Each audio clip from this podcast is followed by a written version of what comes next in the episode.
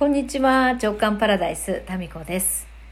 えー今ですね、自分開花日記ナイトという日記をね、みんなで書くイベントを夜8時、9時でやっておりまして、1週間ね、みんなで書こうと、100人で今日記を書くっていう企画をやってるんですよ。今日は4日目で。今その録画したものをですね、YouTube に限定、メンバー限定公開にすることで、今その、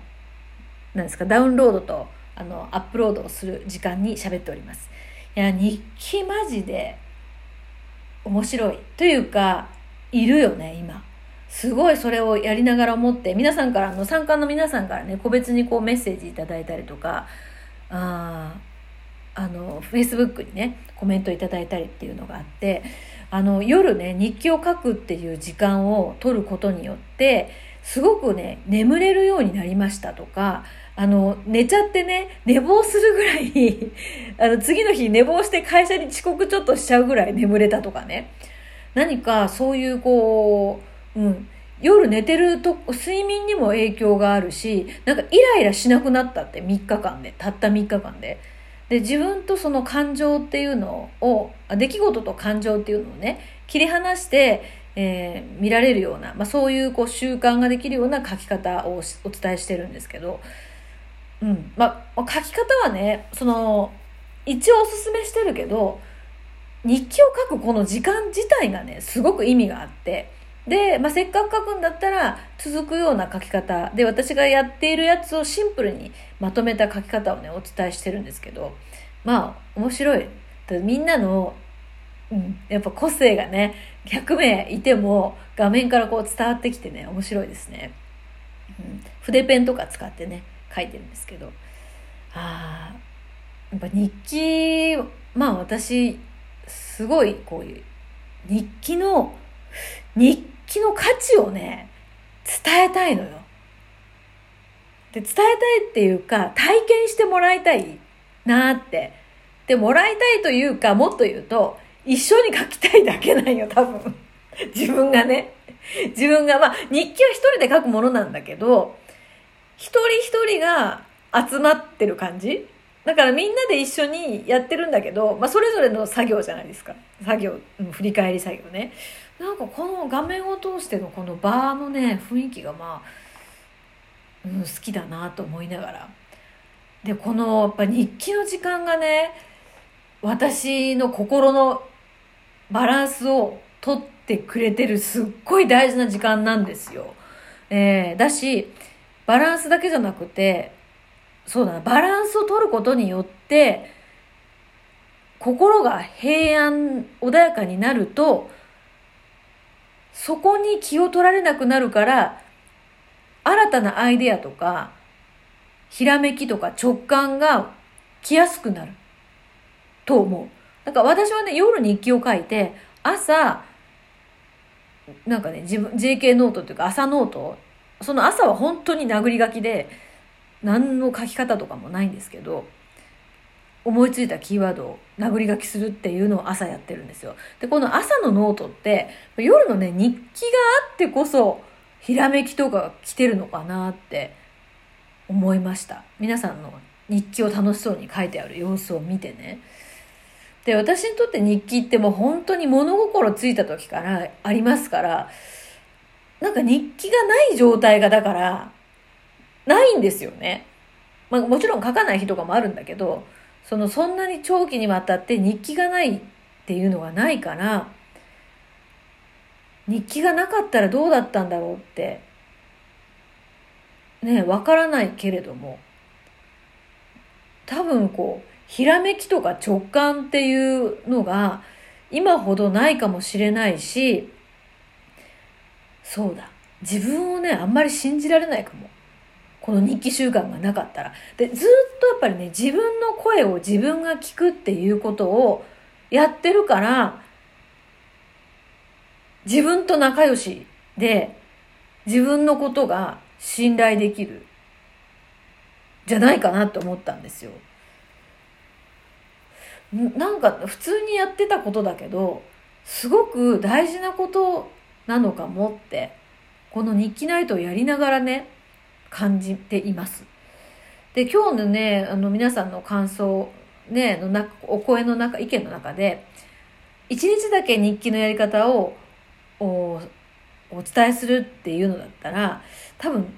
なんか2日ぐらいで終わって、終わっちゃったかもしれないけど、こうやって1週間続ける場があるっていうことがすごくありがたいっていう意見があったんですよね。で、もう私はちょっとね、にやりと その時に思いまして、まあ、ずっとね、毎日毎日日記ナイトをするっていうことはできないんですけども、時々一週間日記ナイトっていうのを、まあ、各シーズンごとぐらいにね、やろうかなっていう気になってるんですよ、今。というのは、続けることに意味があるから。で、続けるってなんかなかなかね、一人だと続かなかったりするんですよね。で、面白みが分かってきて、日記に書いたことが本当になったとか、そういう経験がこう、あると自分でも続くんだけど、なんか、なかなかその変化とか、面白みっていうのは感じられないまま終わってしまうと、すごくもったいないなと思って。うん。まあ私自身がですね、ほとんどのことが続かないので、続かない人の気持ちがよくわかるんですよね。で、毎日毎日なんか出なきゃいけないものがあるのも、なんか苦痛だし、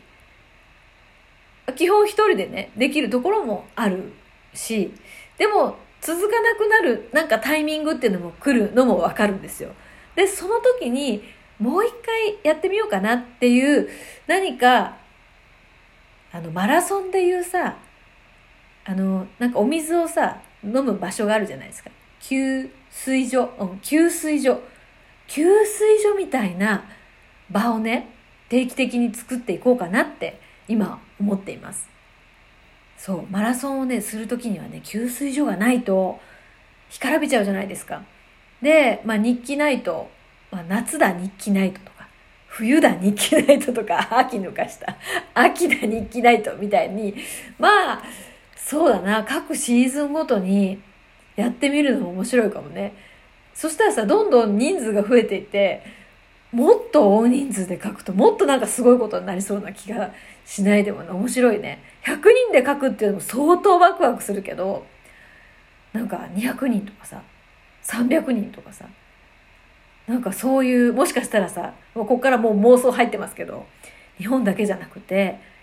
世界中のさ、いろんな人たちと、なんならなんかよくわかんないけど、言語も超えてさ、日記を書くっていうの面白くないですか？あでも、あの、時間が、時差があるから、そっちは夜じゃないのか。でもなんかいろんな地球上のさ、いろんなところから参加して、同じ時間にそれぞれ自分と向き合うっていう。なんかさ、いや、どんどん、どんどん話しながら思うけど、日記を書くってね、いう時間って、自分と向き合う、で、その自分の向き合い、向き合うことの深さって、やればやるほどね、深くなっていくと思うんですよ。だからこれってでも書く瞑想なんですよ、瞑想。そう、書きながら、なんていうかな、自分のコアの深いところにこう、アクセスするから、私ね、瞑想も、まあ、やるんだけど、まあ、結構寝ちゃうこともあるんですよね。瞑想はね、毎日は続かないんですよ、私の場合。でも日記は続くんですよ。で、まあ、日記ってこう、動きがあるから、だから続くのかな？書く瞑想ですよね。で、この深いところに潜っていくと、結局地下でみんな繋がってるから、地下のこう情熱のマグマはですよ。みんな同じなんですよ。だから日記同じ時間に書くことによって、なんかね、地下で繋がるような感じがするんですよね。なんかそういう面白い何かが起こりそうな感じがします。まあ7日間こうやって夜一緒にね、同じ時間に自分と深く潜ることによって、何かもうすでに4日目でですね、なんかこの場の一体感みたいなのを感じるんですよ。それぞれ個なんだけど一体感。なんか不思議な、不思議な場ですね。いやー、日記、日記の楽しさが伝わると嬉しいなうん。まあ今日4日、あとね今日からだから明日から後半になっちゃうんですけどあと7日間終わるとですねどんな風になっているのかどんな感想が皆さんから届くのかワクワクしますね。日記楽しいなんか日記日記ってちょっと固形要素があるじゃないですか。固形要素が。まあちょっとまあカラッと陽気な感じではないじゃないですか。このなんかちょっと暗暗いと言ったらなんだけどちょっと陰の要素がありつつもでもみんなと一緒にすることで少し楽しいワクワク感もあるというね。なんか独特のこの日記ナイト。うん。まあ固形要素がある私だからこそやってみようかなと思った企画かもしれないですね。うん、ということで、えー、そろそろ動画もですねアップできる状態になりましたので、えー、日記のトークはこれにて終了です。それでは。